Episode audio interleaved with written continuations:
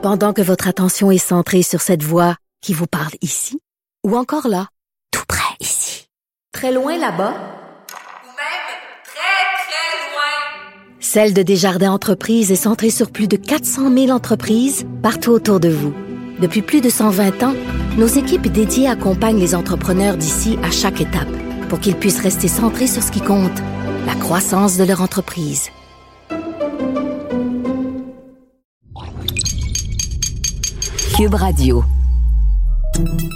Salut, c'est Charles Tran avec l'équipe dans 5 minutes. On s'intéresse aux sciences, à l'histoire et à l'actualité. Aujourd'hui, on parle de respiration. C'est ce qui fait qu'on vit. On respire de 12 à 20 fois par minute et en plus, on n'y pense même pas. En tout cas, pas souvent. Mais ces temps-ci, la COVID, alors que le virus est reconnu pour s'attaquer aux voies respiratoires, la respiration est devenue un peu le centre de nos préoccupations. D'ailleurs, dès les débuts de la pandémie, les fameuses machines, les respirateurs artificiels, les ventilateurs sont devenus très vite un enjeu dans la capacité du système de santé publique à répondre adéquatement aux besoins des malades de la COVID. Mais justement, ces respirateurs artificiels, comment ont-ils été inventés? Parce qu'avant ça, il a bien fallu comprendre comment ça fonctionnait, la respiration. Et ça, ça n'a pas toujours été évident. Véronique Morin nous trace un petit historique du développement des connaissances médicales dans le domaine respiratoire. La fonction principale de l'appareil respiratoire est de fournir de l'oxygène au corps et de le débarrasser du dioxyde de carbone, le CO2. Inspirer, L'air entre par la bouche et le nez, descend dans le pharynx, puis le larynx et dans la trachée. Puis les bronches qui se déploient en triangle dans chacun des deux poumons et se ramifient pour porter l'oxygène aux alvéoles et aux capillaires qui sont des petits vaisseaux sanguins plus minces que des poils.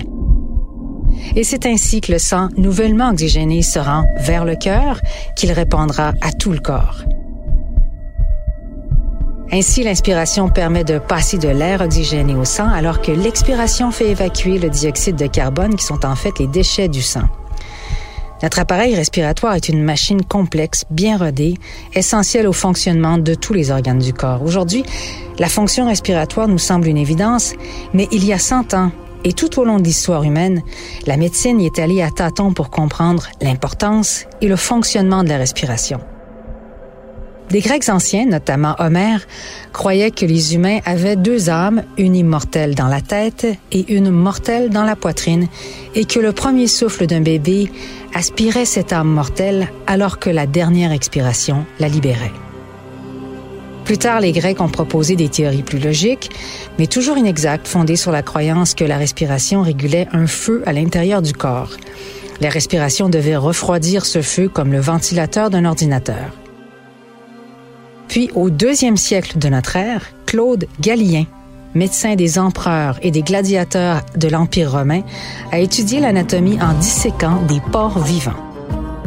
Il est le premier à décrire correctement le fonctionnement de la respiration. La principale découverte de Galien était le mécanisme même de la respiration.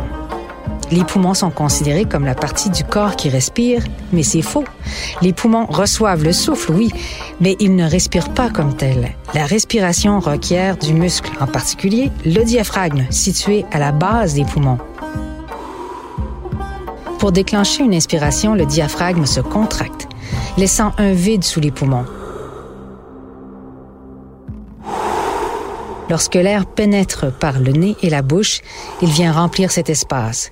Cela élargit les poumons, les emplit d'air. Le diaphragme se détend, les poumons reprennent leur forme en vidant l'air, c'est l'expiration. Galien avait documenté tout cela. Il s'agissait de la première description correcte du mécanisme naturel, normal, de respiration à pression négative, mais malheureusement, ces observations ont été écartées pendant au moins mille ans. Il faudra attendre le 16e siècle pour que l'anatomiste flamand André Vézal reprenne les idées de Galien et les perfectionne en disséquant, lui aussi des porcs vivants, mais aussi des cadavres humains. Il décrit ainsi une expérience qui jettera les fondements de la science de la ventilation mécanique. Une ouverture doit être tentée dans la trachée, dans laquelle un tube de roseau ou de canne doit être inséré vous soufflerez alors dans ceci, de sorte que le poumon puisse se soulever à nouveau et que l'animal prenne l'air. le poumon gonflera au maximum de la cavité thoracique et le cœur deviendra fort et présentera une merveilleuse variété de mouvements. Sans savoir, Vézal avait réalisé la première expérience documentée de ventilation mécanique. À l'époque, les scientifiques ne comprenaient toujours pas que la respiration apportait du carburant dans le corps et que ce carburant était l'oxygène. La découverte de l'oxygène est une autre longue histoire, mais disons pour résumer que les scientifiques ont compris en 1774 ce qu'était l'oxygène et comment le corps l'utilisait. Cette découverte était la dernière du puzzle dont les médecins avaient besoin pour comprendre la respiration, à la fois son mécanisme et son but, et pour construire des ventilateurs artificiels pour aider les patients en détresse respiratoire. En 1838, le médecin écossais John Dalziel avait prototypé une machine à pression négative un appareil qui remplace le diaphragme à l'extérieur du corps par succion d'air est capable de faire entrer et sortir l'air, tout comme le corps lui-même. Il se composait d'une boîte étanche à l'air. Le patient était maintenu en position assise. Une pression négative était établie en pompant manuellement de l'air dans et hors de la boîte, recréant l'action du diaphragme. Puis en 1929, deux médecins de Harvard construisent le fameux poumon d'acier qui a été utilisé pour sauver des vies pendant l'épidémie de poliomyélite des années 50.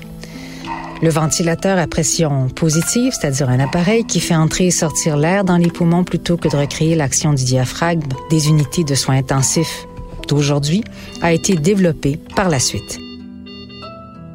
Les ventilateurs d'aujourd'hui sont maintenant des appareils programmables et ceux du futur pourront s'intégrer électroniquement à d'autres technologies qui permettront, on l'espère, de ventiler les patients dans tous les contextes de manière de moins en moins invasive, intégrés à des systèmes d'alarme. Bref, les recherches visent le développement de ventilateurs de plus en plus intelligents.